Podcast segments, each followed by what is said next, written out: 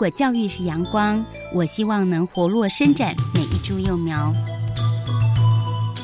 聆听学子心声，分享教学心得，关怀环境变迁，扩大教育资源的平台。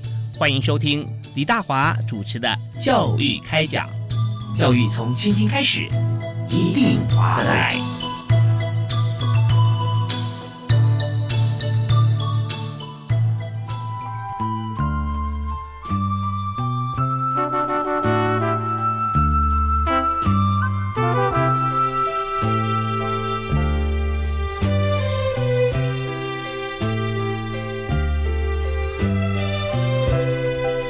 听众朋友，大家晚安！非常欢迎您锁定国立教育广播电台，收听《教育开讲》，我是李大华。我们在今天节目里面和大家所探讨的主题是跟。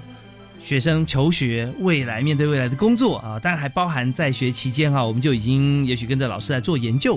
那我们谈的在台湾哈，有各行各业，特别最近呢，呃，我们在工科方面哈，其实是具有深厚的基础啊。台湾从硬体开始，但这个工科呢，其实范围非常的广泛。所以我在今天呢，特别邀请一位来宾哈，在这方面不但学有专精，而且作育英才无数。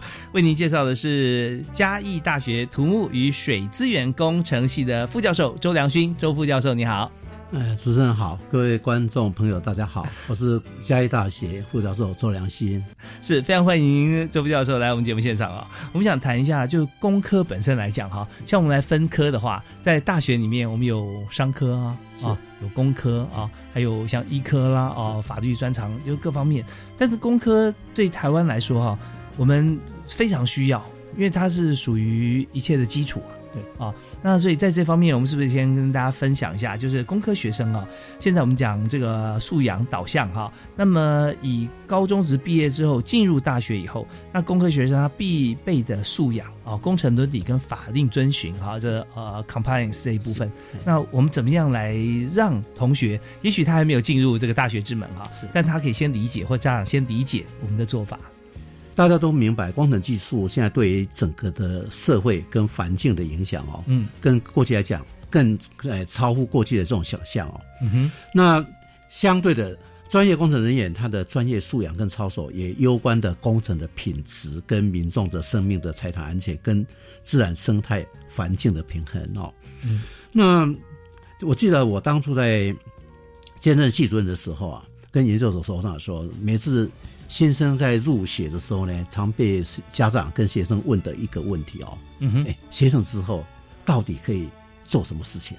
未来的就业市场到底在哪里哦？嗯，那我常常就是以我们啊在系上呢啊公布在啊榜单上的啊这样的一个公告啊，嗯，来跟我们的这个哎学生的家长哈来做这样一个说明哦。是，那因为在我们榜单里面，它这个分啊高考、普考、地方政府特考。这个是未来从事我们公务人员的公职考试呀。那另外呢，有像我们的专技人员的高考，专技人员就是像我们这个土木技师、嗯水利技师啊、水保技师这样的一个考试哦。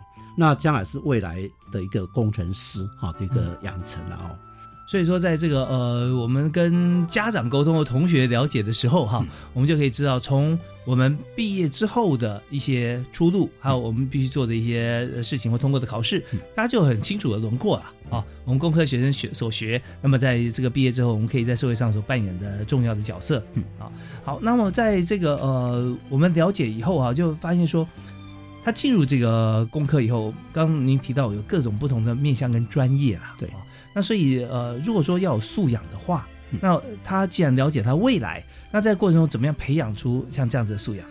好，通常在学校当中，哈，嗯，那我们通常会有开设工程伦理方面的课程，嗯嗯，那同样的在专业的这个部分，哈，嗯，就是当然啊，在我们系上的开课啊，都是以能够参加考试的课程是。为它的主要的架构啊，所以在我们也很注重这样的一个课程的名称跟我们啊所谓的专业考试的这样的一个诶需求。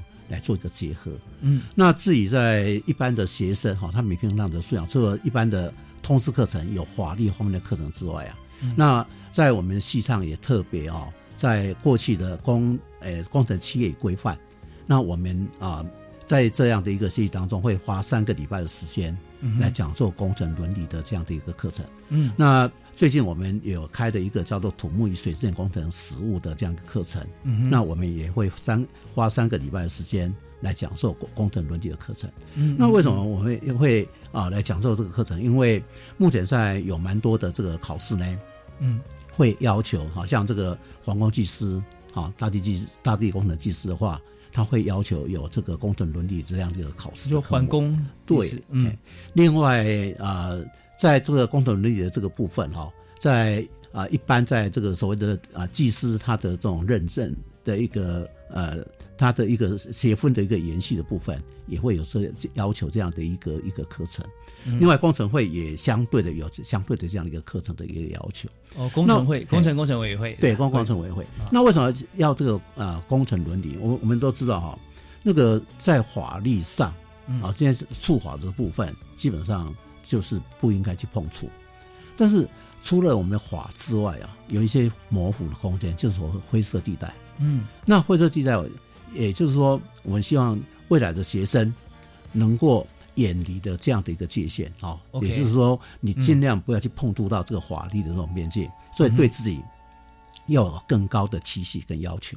是，那呃，刚才为我们讲述这段谈话是嘉义大学土木与水资源工程系的周良勋教授啊。那么刚才教授所谈到的，像呃工程伦理啦啊，那还有就是在我们。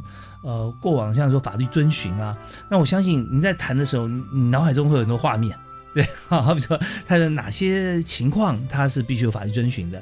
那先举一些例子，因为我们知道学生到学校以后一定会学习，有两三个礼拜课程，有多少多久的课程哈。那但是对一般的朋友来讲，他可能要进入像工程领域啊，可是正了解说他的法律遵循，他就是哎哪些的工程的案子需要法律遵循，或者他从曾经触碰到这个议题，那我们怎么样来来做？好，那个大概每一次哦，大概看他频率的哈，嗯，大概是一个礼拜或两个礼拜。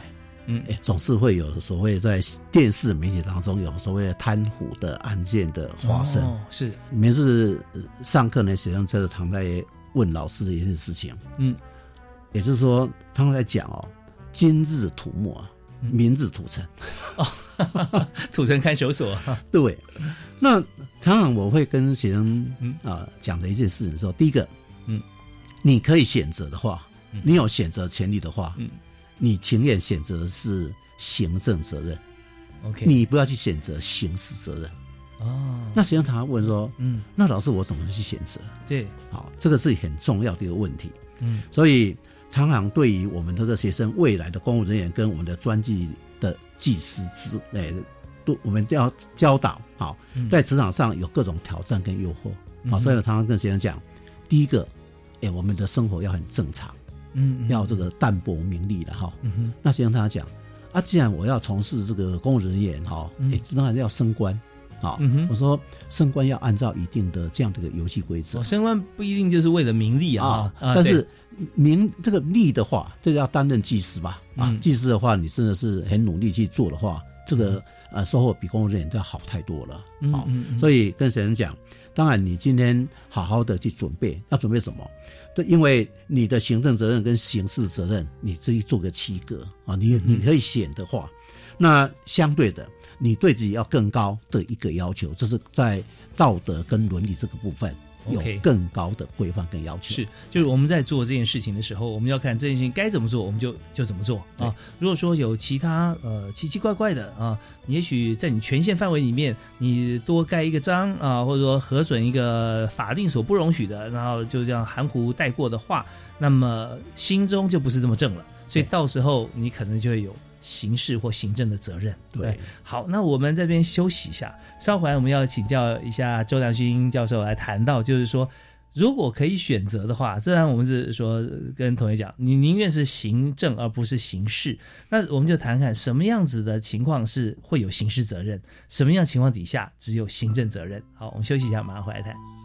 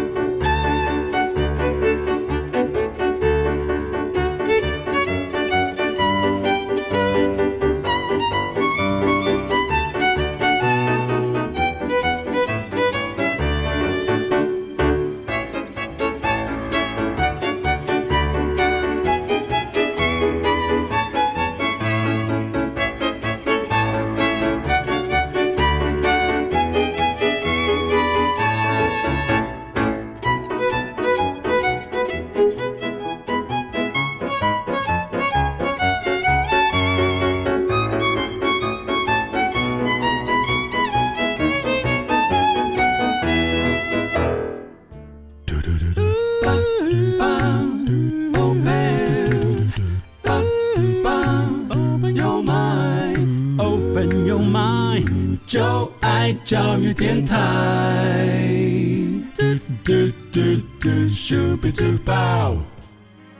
您所收听的节目是每个星期一跟星期二晚上七点零五到八点为您播出的教育开讲，我是主持人李大华。我们在今天节目里面谈的是在工科方面哈，工科的同学，那么我们必须具备的素养是什么？但工科非常广泛啊，以土木来说哈，呃就已经够广了，牵涉到很多的法令啦啊，工法啦，还有施工的过程当中是不是符合我们的标准啊？那这些都会。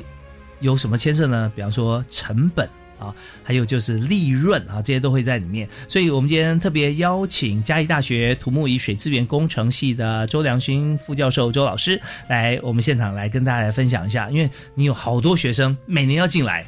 每年更多学生对要要毕业啊，对，所以那在这边怎么让学生心中这把尺是非常坚定的，对啊。所以刚刚提到说，这个呃，在选择的话，我们希望就算我们要负责任，我们负行政责任，你不要负到刑事责任。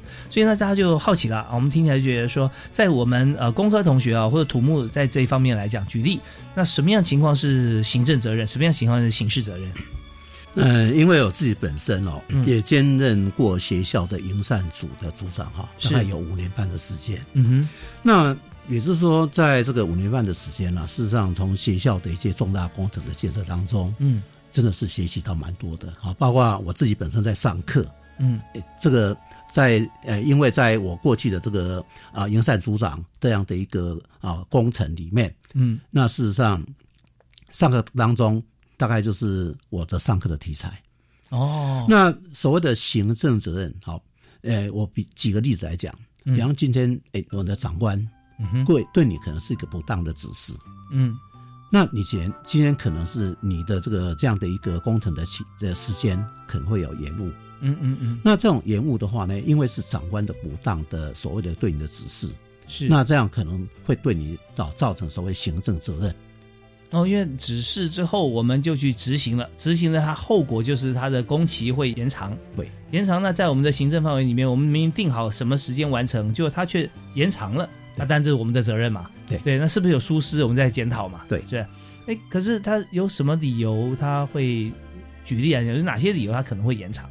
好，那一般来讲哦。这个呃会延长离业，包括这个啊天后这是在合约规定的，这个天后这个是没有问题。嗯哼，那有的部分可能是或许这个呃营造厂的老板是跟着长官是好朋友，哦，那可能讲，哎，你想办法让他延长。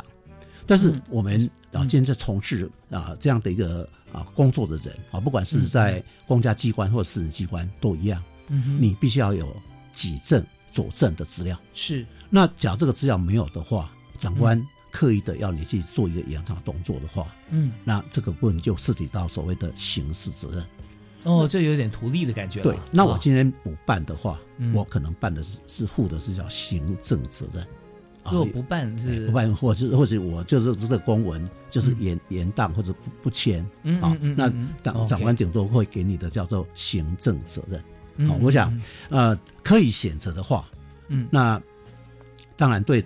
我我们从事这个行业的，你情愿负的是行政责任，千万不要去负刑事责任。那有没有第三选择？就是我维持原先，就是这个工期就这个工期，哎，就啊。好，那个 那可能就是牵涉到人情世故的另外一方面的事情。对，好，好，所以这时候呢，我们常常会讲到哈，第一个跟法有抵触的，嗯，这个就不用再讲，嗯哼，那事实上就会一个叫模糊地带。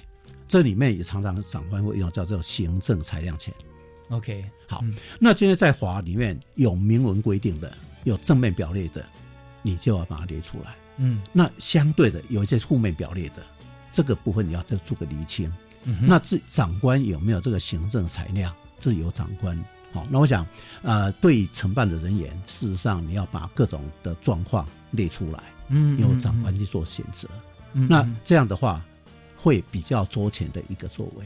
那我们也知道，现在很多年轻人，嗯，哎，他在职场上，第一个只要长官有什么指示，他就觉得长官是不是要给他挖跟给他跳，嗯嗯，所以他就一开始就可能采取很排斥的这样的一个一个态度。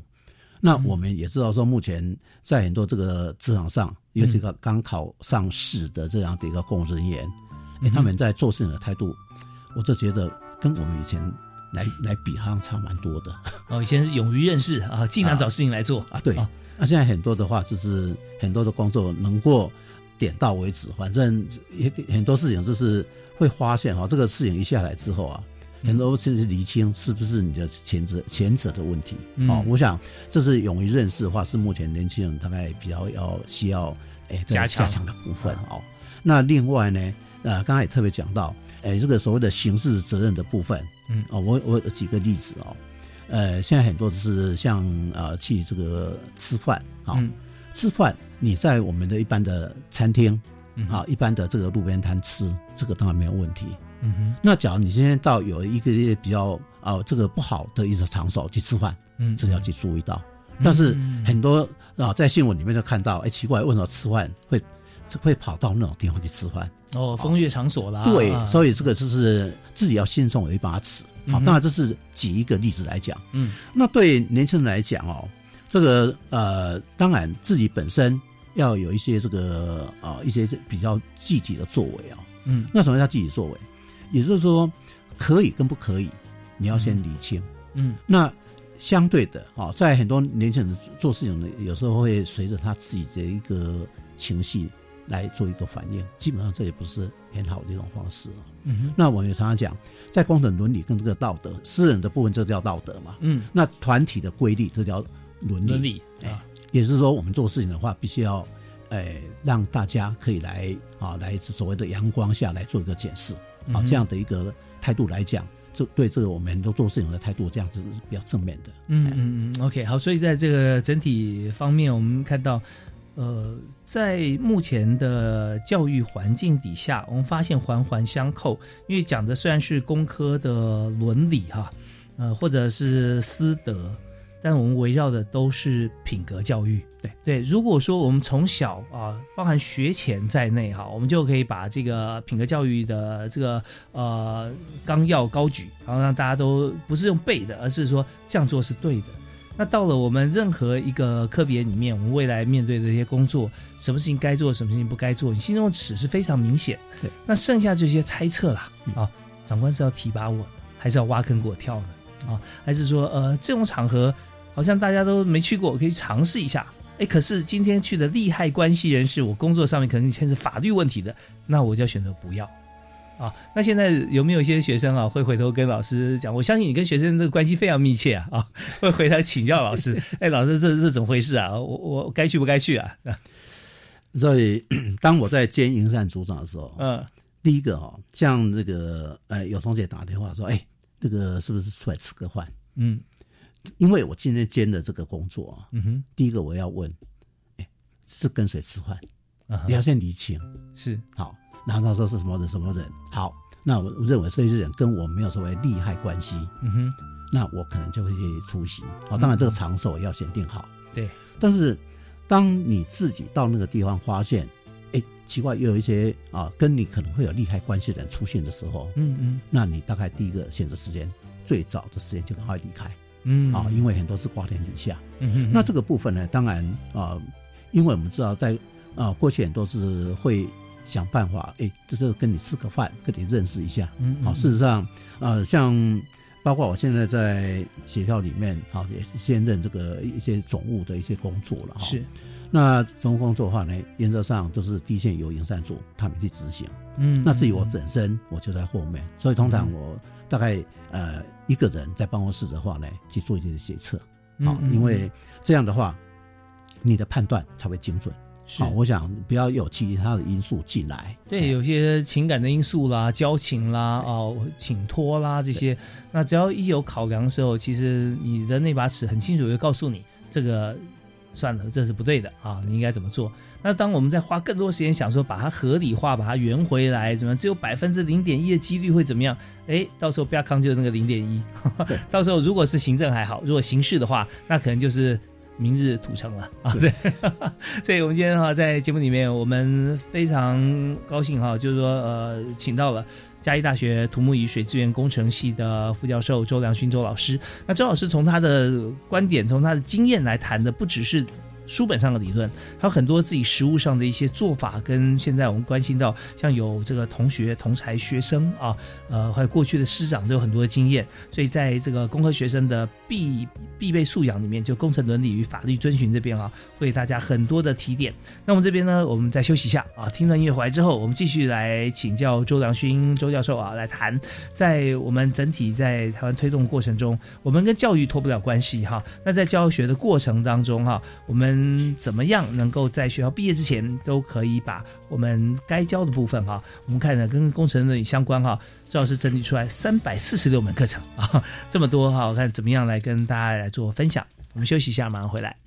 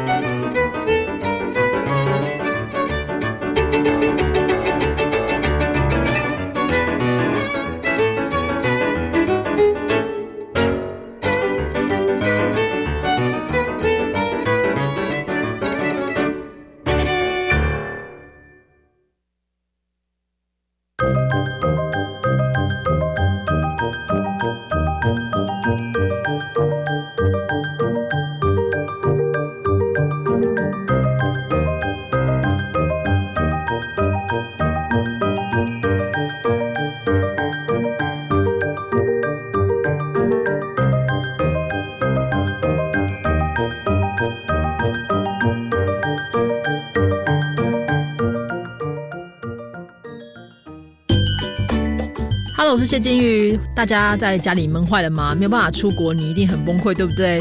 但没有关系，这一季我跟趋势教育基金会呢，会一起在教教育电台主持文学四季的新节目《文学中的城市风景》，带你畅游古今中外各大名城。请大家锁定每周六下午五点的文学四季，我们在空中相会哦，拜拜。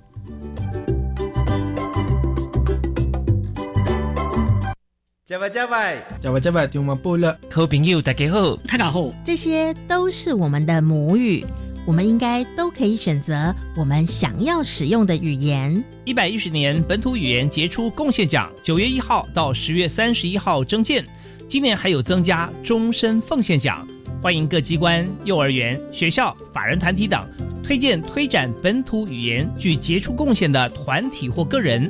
以上广告，教育部提供。乖孙啊，嗯我流鼻水拍卡球，啊，替我提点回感冒药水给我食。阿公买啦，感冒有真多镜头，感冒药水内底药的成分足复杂的，卖家叫我白食，咱来去看医生。啊，听回药啊足有效的啊。阿公你进前的镜头无共，咱来看医生啦。好啦，无你坐我来去啦。提醒您：生病看医师，吃药问药师，正确吃药不乱买，健康生活才精彩。台北市政府卫生局、台北市立联合医院关心您。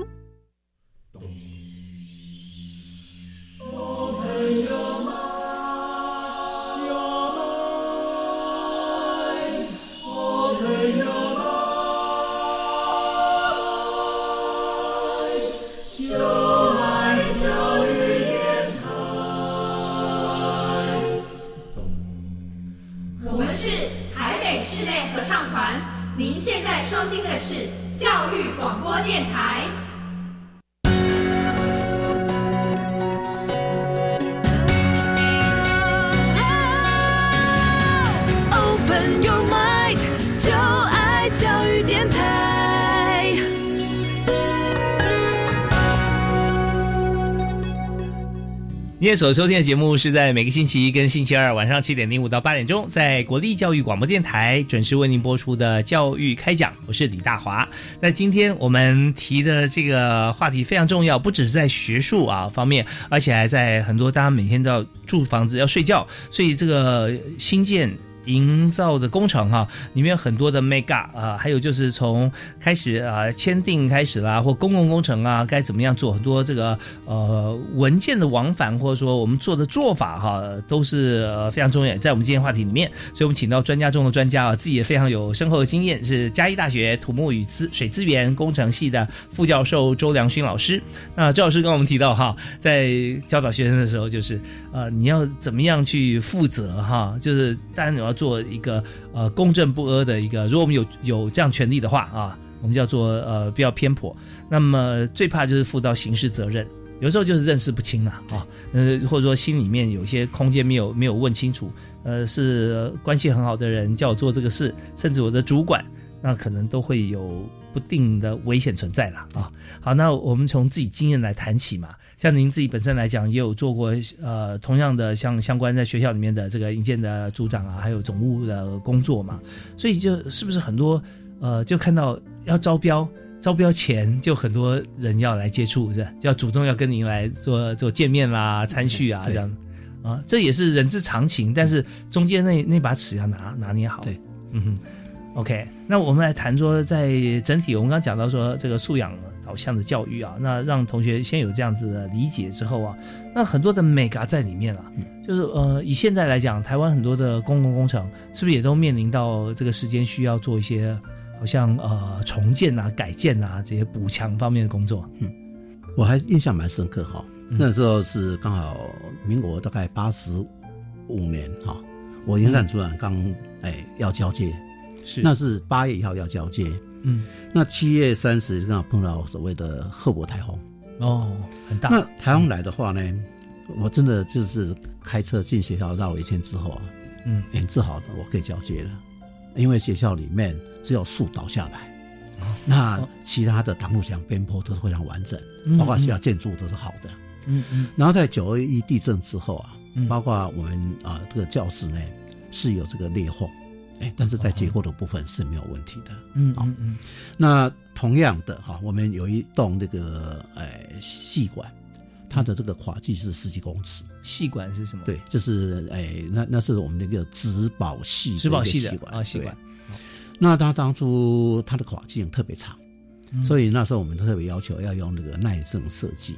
嗯。那时候是耐震设计是那个弯钩啊，要一百三十五度。就是所谓的目前来讲，是那个弯钩要弯弯一百三十五度。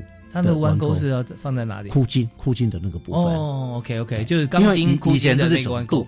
那耐震特别要一百三十五度。那印象还蛮深刻。那时候，哎，这个是我们的承办同仁啊，就跟我讲，他说：“哈，那个工人说，这个是在刁难工人。”那我说很简单，嗯，你就带着照相机。嗯，他不按照这个弯钩的话，嗯，你就不让他浇浇筑混凝土。他要浇筑的话，你跟他讲，就按照合约就敲掉。嗯嗯嗯，看他要做白工还是要啊符合规定？因为这边跟这个所有听众朋友来呃解释一下哦，我相信不是每一位听众朋友啊都能够理解啊，九十度跟一百三十五度。那事实上，其实我们知道说绑钢筋的时候，钢筋全部箍在一起哈，它外面有一个这个呃，就是它那个什么材质？箍筋，箍筋都是都是那个也是钢钢筋的哈，要把它箍住了哈。如果说九十度的话，我们想象一下，大概就几根就可以了。那如果说你这个箍筋的这个角度要一百三十五度，它相对来讲，它中间钢筋的量一定要大嘛，要更多。对，更多的话，它才会稳固啊，才会有耐震系数才会达到。所以意思就是说，以前比方说呃四五根钢筋就可以了，那你现在可能要加倍。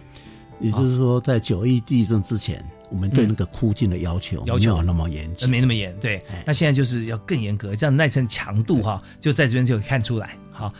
好，继续。那我们那个细管是在九二一地震之前，嗯，那时候耐震规范这么要求，那我们就要求，所以在诶九一地震的时候，那个细管基本上也没有问题，嗯好像还是存在那个地方。是。那我们现在学校大概学生很自以为好的，就是我们学校的三舍，哦，第三宿舍，哦，第三宿舍，我们女同学住的。嗯哼。那他们现在在我们的学务处，他们评比那一栋还是最好的。那当初在盖这一栋的时候呢，大概整个的一个规划是由我来主导，也就是说，我们希望给学生是一个度假村的感觉。哦，那所以它设计图面也是啊，对，很重要要求啊。所以这个部分也是说，呃，在土木工程所谓的生命周期的追求之下，使用完之后才知不知道这是好的一个建筑物。嗯嗯。那当然这里面哦。这你要这涉及到我们真的是要完全的把这个整个心思、整个衡量的标准是用在这个建筑物的部分。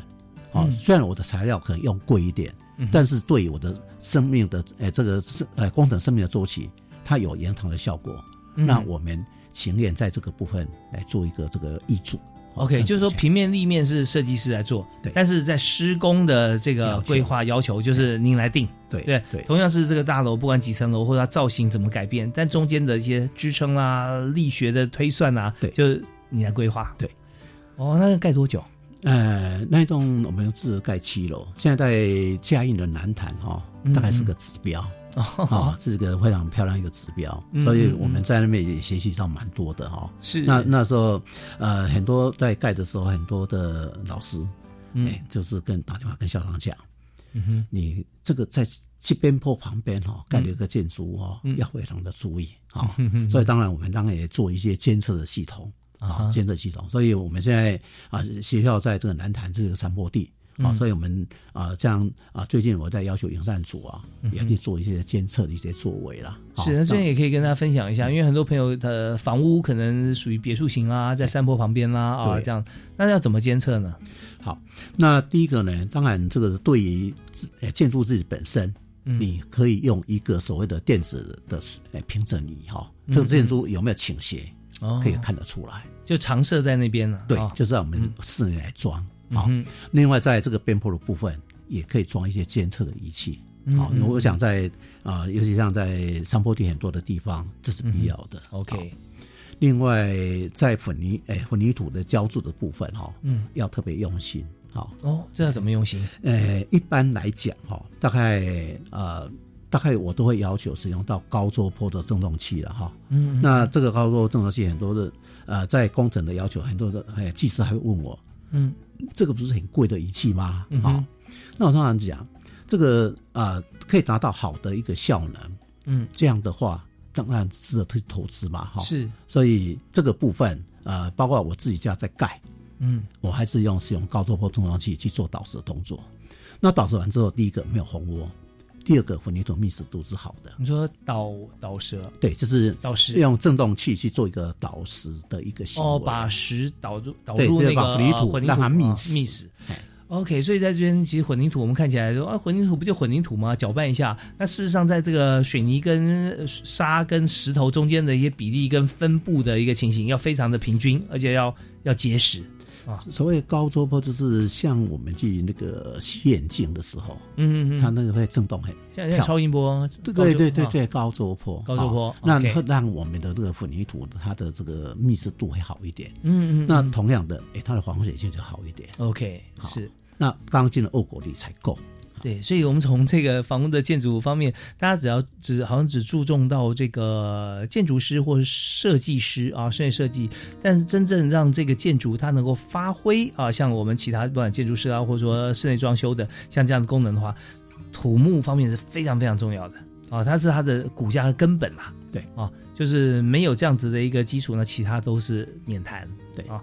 OK，所以这在在整个作业方面的经验，然后在材料的选择当中，嗯，当然我们以考虑的生命周期来考虑，嗯，那当然建筑师很多人是希望用他自己喜欢的品牌，嗯哼，那原则上这个部分就是我们在规划设计的时候呢，要去特别注意到的，第一个去比价，嗯，哎，价钱要去比，是，另外呢要多收集建材的相关的资料，哎，嗯，这个部分倒是蛮重要的。像这些有哪些部分是属于这种？好，那一般来讲，我们现在的呃都会所谓的公开阅览。那公开阅览的时候呢，只要厂商觉得这个部分有疑义的部分，嗯，那我们就会要求这件事做个检讨。好，这个部分导致目前我们的采购的制度是相当完整的。哦，建筑师规划好了以后哈，设计好了，他会提出来一些他的他的需求，对吧啊？他觉得要达到我这个图面的话，必须要用哪些哪些哪些材料？对啊，那这些材料到了施工的这个单位的时候，营建厂商他可能会提出一些疑问，对不对？哎，你刚所这是招标的之前，招标要要办招标之前的话，有个啊东西来公开阅览，就是公开让这个厂商来看。OK，所以这个时候还没有还没有投标，但厂商可以提问。对对，好，那这个时候我们啊有提出问题的话，那我们来处理，就没有任何问题。哦，OK。哇，真的很细耶，所以隔行如隔山。一般人就觉得说，哦，某某建设公司哈，或者顶多看营造团队这样子，但中间所有的过程巨细靡遗，都需要一关一关检视好。对啊，好，那我们今天访问的主题是谈工科学生的必备素养。我们知道说，一位同学要呃在教育方面能够养成，像今天我们的特特别特别来宾一样哈，呃，嘉义大学土木与水资源工程系的周良勋副教授，能够这么样。丰富的经验啊，坚定的心态跟专业的知识，它需要一段时间养成。但是呢，我们就希望说，能够透过各个不同的案例，让同学在求学的期间，他就可以有这样子的吸收。这也就是我们为什么要传道授业解惑的原因嘛。对，好，我们听段音乐回来之后啊，我们再请教一下周老师哈，来谈一下，就是说刚才讲的这个流程当中有很多的 mega，在每一个关键点的时候，要决定关键的事情。好，我们回来再谈。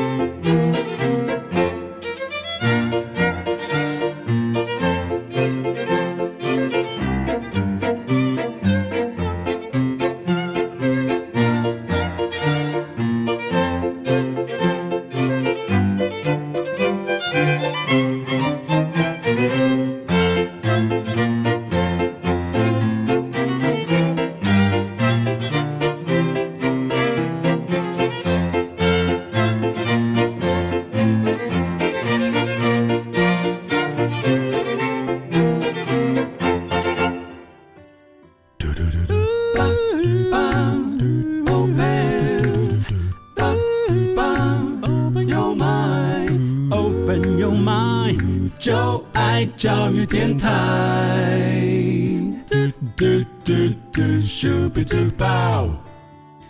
我们今天在教育开讲节目里面，我们谈的是工科学生的必备素养啊。那这一方面，其实，在所有的各行各业里面，我们都会碰到类似的事情，也就是法律遵循啊。大家一起团队的话，就是我们要谈伦理；那对个人方面的私德，我们要谈这个道德。所以在工程伦理跟法律遵循哈，两者合在一起的时候，就是检视这一位工作者。他在求学的过程中，我们学校是不是给予够多？所以够多是给的很多，他要接受啊。所以学校要能够确定这一点，或者往这个方向带。那怎么样能够做到？这对学校来讲是。高难度是高标准，但是有一位老师做的非常好，就是嘉义大学土木与水资源工程系的周良勋副教授，现在坐在我对面一公尺的距离啊，防疫标准。OK，我们请这个周老师谈一下，刚才也提到啊，有好多的 mega，这个时间跟关键点在哪边检核这件事情到底是不是合法啊？我们也常常在很多的那个工程的这个督导或者查核的时候。碰到一些这个国小的校长，嗯，那国小校长他讲哈，哎，我们老师很认真，他早上就来看工地，是啊，然后这个哎，这个做的好不好？好，那常常跟校长讲一些事情，我说大概我建议哈，我们那个老师或校长来，嗯，你看，哎，工人有没有来？工地主任有没有来？嗯哼哼，他说啊，其他事情我不用管他吗？我说第一个，他在做工程的话。毕竟来讲，我们国小的老师并没有这样的一个专业。对，好。那他说：“哎，按照我们很多的专业要怎么办？”嗯哼，我通常跟他建议，你可以找一些外聘的委员来帮你审查。啊，对，好。那同样，我们也对我们的这个啊即将从事公职的这个学生，嗯，并不是每一件你都很清楚。嗯哼，你可以从啊外聘的委员的审查。然后呢，来得到你的审查的这种要件，好，因为为什么？因为啊，你可以经由这个外部的委员的审查，来得到我们对他的要求。是，但外外部委员我们也是要外聘啊，对不对？对。要那这方面就是有公定的一个一个费用嘛，有是吧？嗯，好，那这个是是我们的政府都有相关的规定。是，我们要把这个预算哈编列起来，变成我们的工程支出的一部分。哎，一般来讲，我们的都有工程管理会。假你城市工程的话，那这个管理会就来支付这样一个一个费用。嗯，对，因为要内行人才能看出来，外行人你再怎么勤劳哈，他比工人早来，比施工人员晚走，你都不一定看得出来啊，对不对？那所以一定要找内行。好，那这个部分哈，当然我也常在讲到说那个呃，对工地的要求了哈。嗯，那相对的哈，也一般在这个工程性当中，按图施作。这是必要的，是好。那我们也常常在很多的这个工程的这个查的过程当中，也会发现啊，这个技师他到底有没有认真在执行？嗯啊，就是说有没有按照我们的规定来做嘛？嗯，同样的，很多我会发现，可能在规划的时候，嗯，很多问题要去理清、要去处理的。那很多是变成在施工之后才发生这个问题。应该是提早就可以知道啊。对，嗯，这个是所以很多为什么在规划设计的阶段就要来先进行审查的一个一个原因。好，好，在图里面有画出来的，好，包括你的品牌有列出来的，嗯，所以我们政府在采购法就特别规定，嗯哼，货同等品。哦，因为后同等品有独家生意的吗？现在很少吧？现在很少。后同等品有没有举例一下？好，比方说，比方来讲，A 厂牌、B 厂牌。嗯，或 C 厂牌，嗯嗯嗯，好，那你在那个列出来之后啊，通常我们的选择标准，我要听得到的、看得到的，嗯，假如说那个很奇怪的厂牌出来，嗯嗯，通常我都把它划掉，因为考虑我们未来的维修的问题，嗯，好，当然就涉及到，呃，将来的维修维护的经费方不方便，这是我们去考量的，对，好。啊，但我我有个疑问啊，就是说，那如果这样的话，会不会说有些像工程，特别是大型的工程啊，公共工程，就变成说他合作的厂商啊，哈，品牌啊，就是永远固定大者恒大。那如果有些比较小的厂牌，它是刚刚后起之秀啊，还没有什么呃其他的好的 case 啊，能够当做它的代表，但是像这样的厂商会不会就容易就被排除在外？嗯，通常这样哈，第一个啊，大概我会问我们的维修厂商，嗯。这些材料目前在我们的市面上，又是在附近的，方不会买得到。嗯嗯嗯，这是一个衡量的便利性。对，那假如这个厂牌我很难买得到，或者是这种东西根本就是小众市场，嗯，那你将来在维修的部分就有问题。嗯嗯，好，我想这是我们的一个考量的部分。是，OK，好。那呃，接下来呢，就是说我们现在就是呃定出来这个招标嘛，啊不，就是说工程的呃施工所要配合的品牌或厂商，对不对？那你刚提到说，呃，就是厂指定厂商以及啊同等的，对不对啊？厂商，那他是不是可以只列一个？他其他的没有列，还是说我们自己找？嗯，我们学校曾经买过哈那个斯坦威钢琴。哦，斯坦威钢琴哦，OK，好，非常著名的牌子。那斯坦威钢琴大概。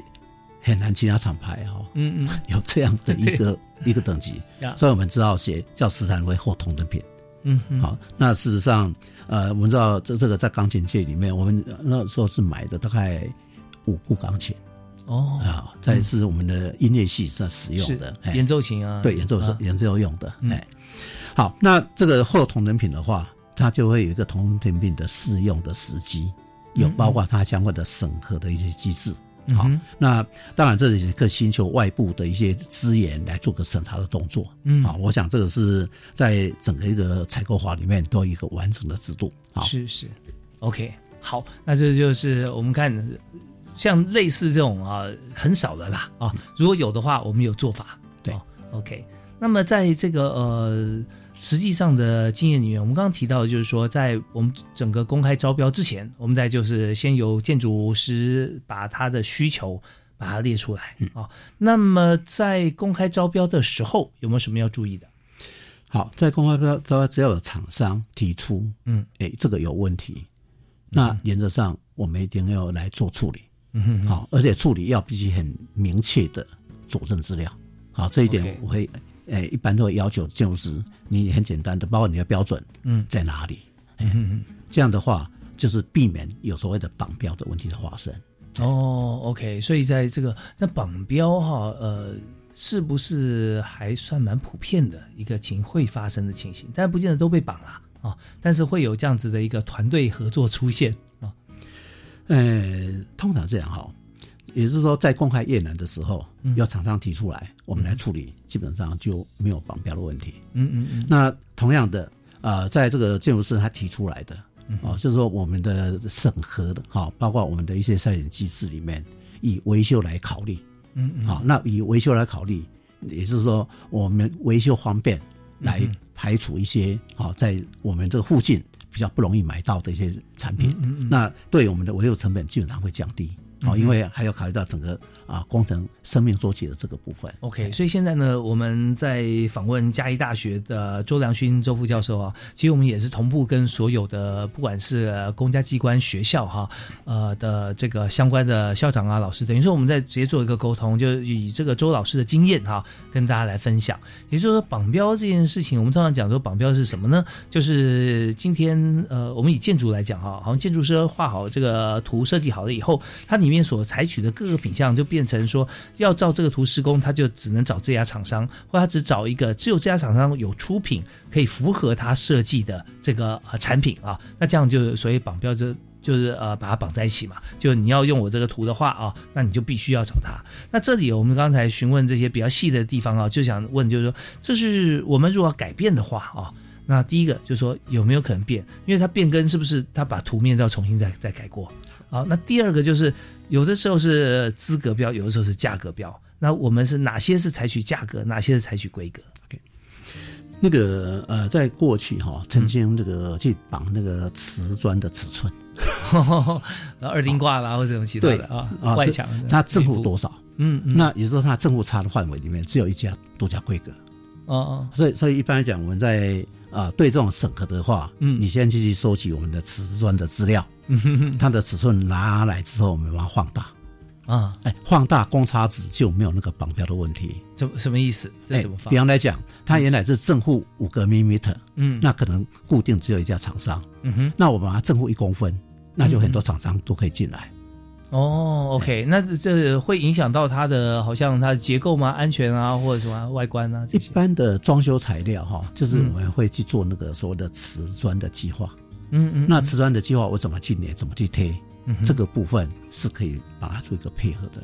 OK，所以这这边也不影响结构啊，所以在建筑师方面，他应该也不会有什么意见嘛。他有意见的话就怪了嘛，就好像摆明要绑标这样子啊。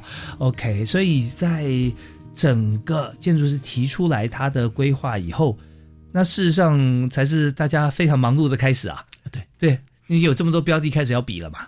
哦哦，那这样一个工程这样下来的话，通常从呃图面出图了到决定要公开招标之前哈，要要忙多久？通常都要半年左右，哎，半年以上。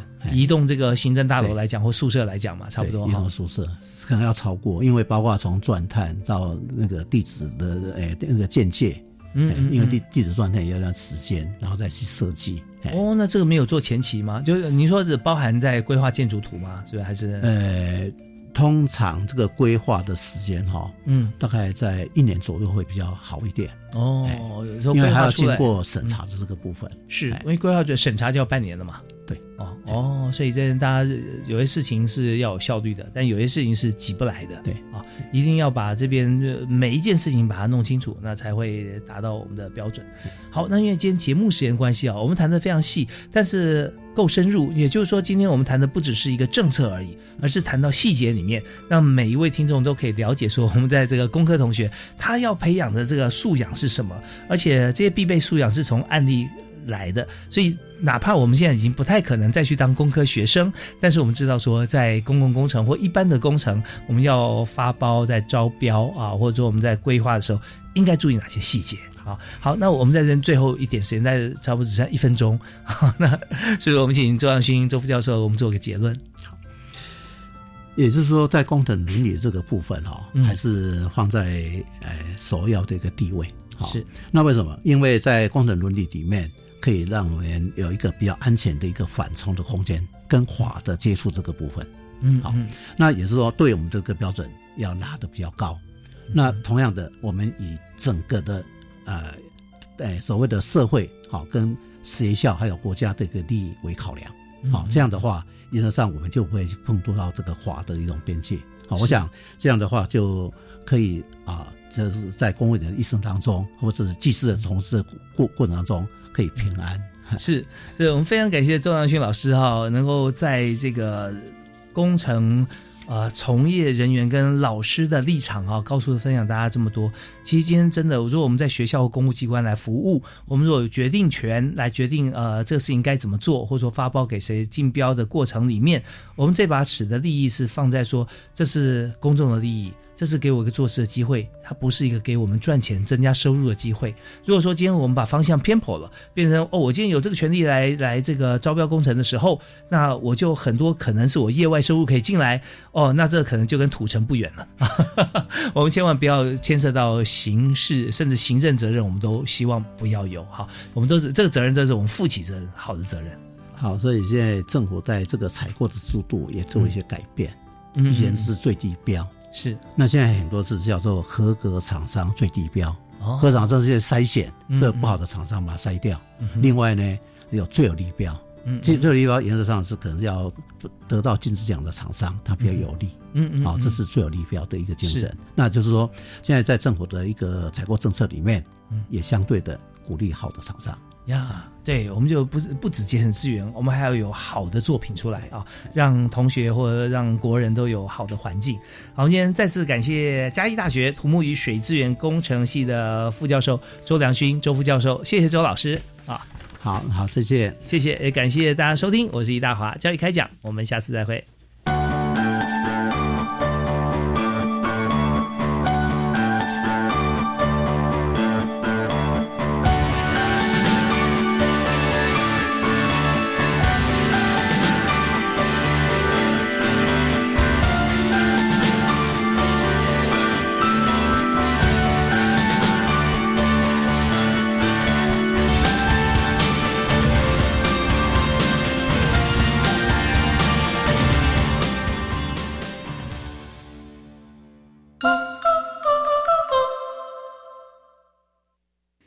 时间晚上八点整。